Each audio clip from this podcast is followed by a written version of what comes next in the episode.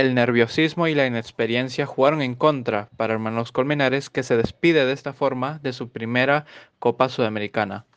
Deportivo La Guaira ganó 3-0 y eliminó al Ciclón de Azul de esta Copa Sudamericana. En los primeros 10 minutos se pudo ver un dominio total del equipo anaranjado, y ya comenzando el 5 ya lo ganaba.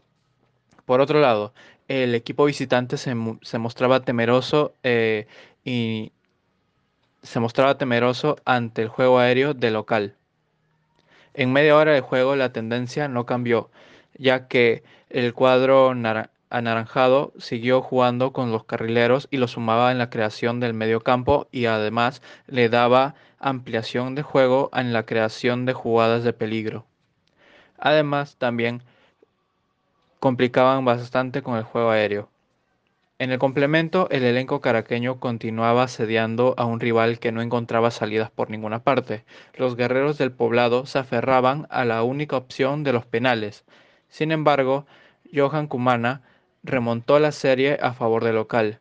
Además, el jugador panameño ya había dado dos asistencias para los dos primeros goles en la primera mitad.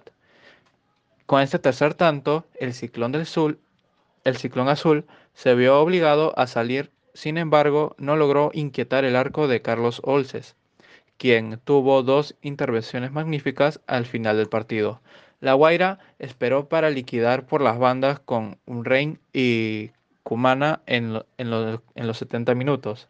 Ya en los, últimos, en los últimos momentos del partido, los azules se adueñaron del balón, pero no pudieron generar peligro ante una línea de 5 que planteó el local en los últimos minutos.